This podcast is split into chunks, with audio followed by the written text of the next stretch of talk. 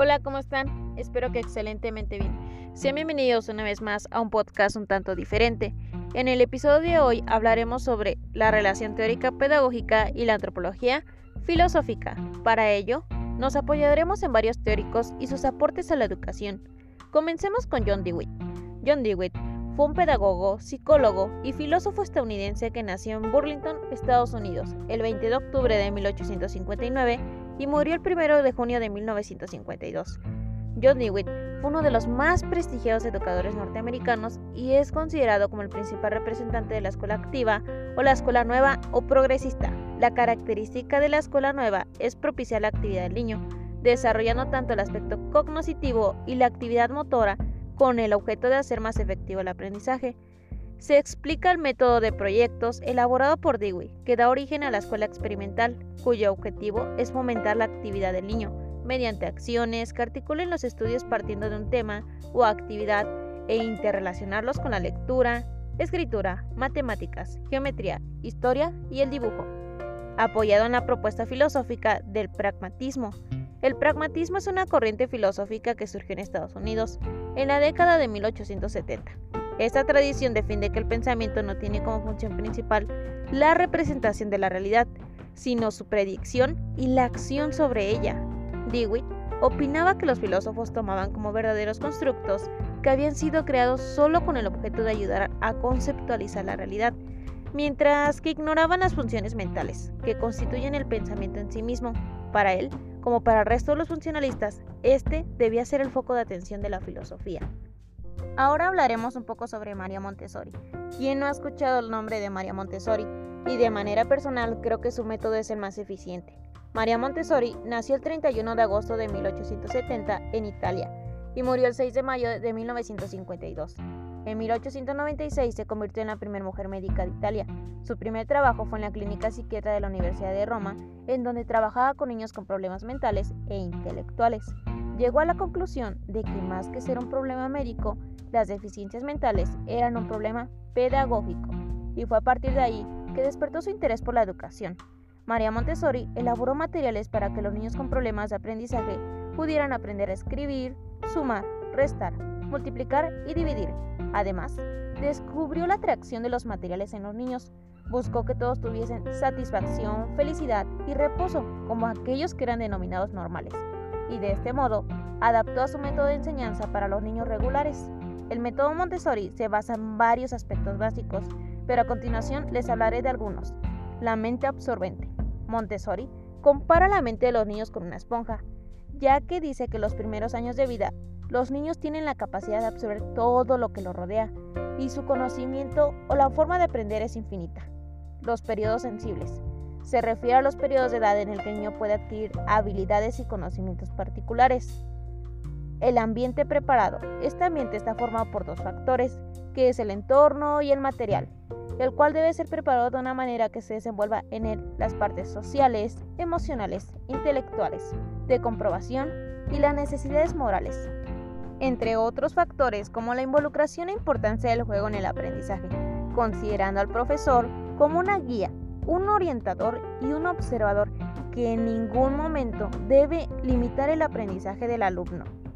Cabe resaltar que todas las actividades del método Montessori tienen una práctica en la vida real, por lo que el docente a cargo tiene que sentirse comprometido con este método y darle la importancia necesaria. Ahora hablemos sobre Juan Amos Comenius.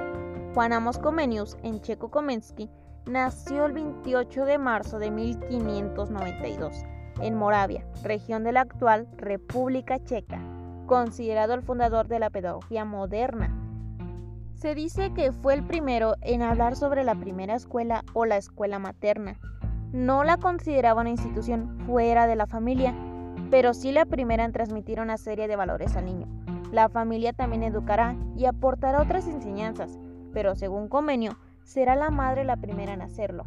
Para él, la educación no debía tener como meta la utopía, sino un ideal pansófico, y aunque suena muy gracioso, significa enseñar todo a todos. Al ser todos hijos de Dios, todos tenemos la posibilidad de aprender. La educabilidad está en nuestra naturaleza y es muy fácil de adquirir. Mientras más sabios somos, más nos acercamos a Dios, según su pensamiento. Si el alumno no logra aprender o es indisciplinado, era un error del maestro. La educación debía ser universal, tener orden y seguir un método.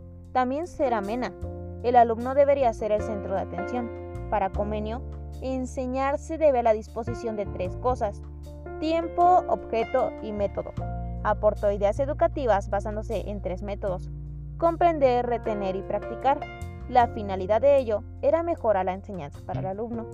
Se inclinó a la capacidad de sensibilidad del profesor hacia el alumno, así como la interacción y con ello garantizar el éxito del aprendizaje. Por lo que podemos darnos cuenta hasta ahora que existieron realmente personas involucradas y preocupadas por la educación. Ahora hablemos sobre Johann Heinrich Pestalozzi. Nació el 12 de enero de 1746 y murió el 17 de febrero de 1827. En su infancia fue distraído y meditabundo, probablemente como la mayoría de nosotros. Algunos de sus maestros llegaron a asegurar un futuro de poco provecho para su discípulo, inclusive sus compañeros de estudio y juegos se burlaban de su desidia y del desaliño corporal de Juan Enrique. En compañía de su esposa e hijo, se fueron a vivir una pequeña casa que habían construido en sus terrenos. A esta casa la llamaron Granja Nueva. Es importante mencionarla porque esta es la primera experiencia de enseñanza. Se dedicó a producir leche y queso, primero. Después, hilados de algodón. Aquí apareció la idea de reclutar niños pobres para que le ayudaran al trabajo y a cambio, claro está, ofrecerles alimento y también vestido pero esta empresa no le dio resultado en el primer intento. Por esta época debía la suma de 15 mil florines. Así, el 9 de diciembre de 1775 hizo un evento público para que le ayudaran a sostener los gastos a cambio de educar a niños pobres. A partir de esta experiencia, empezó a escribir sobre la educación y a publicar ideas importantes que trataremos de destacar más adelante. En 1800 a 1804 incursionó en la enseñanza normal. Se consagró a enseñar maestros, con lo que se convirtió en una personalidad más influyente de Europa. En efecto, a fines de octubre anunció en los periódicos la apertura de un colegio y una escuela normal de maestros, claro está, y en 1801 escribió Cómo Geltrudis enseña a sus hijos, una de las obras más influyentes. Un niño que no, no se siente querido difícilmente puede ser educado.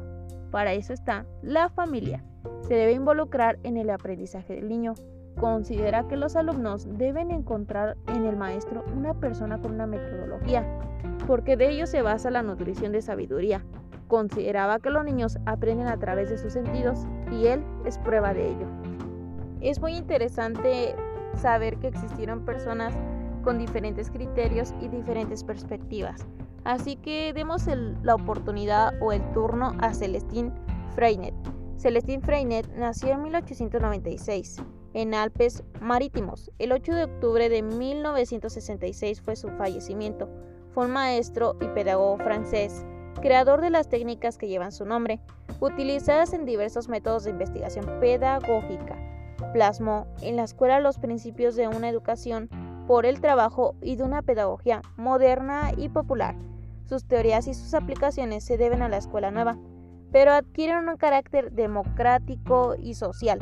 Estimula como base psicológica una propuesta educativa la idea del tanteo experimental. Considera que los aprendizajes se efectúan a partir de las propias experiencias, de la manipulación de la realidad que pueden realizar los niños, de la expresión de sus vivencias, de la organización de un contexto, o sea, de su ambiente, en el que los alumnos pueden formular y expresarse, como ya dijimos, en sus experiencias. Otra de las aportaciones es el principio de cooperación, el cual exige la creación de un ambiente en el aula que existan elementos mediadores en la relación de maestro-alumno.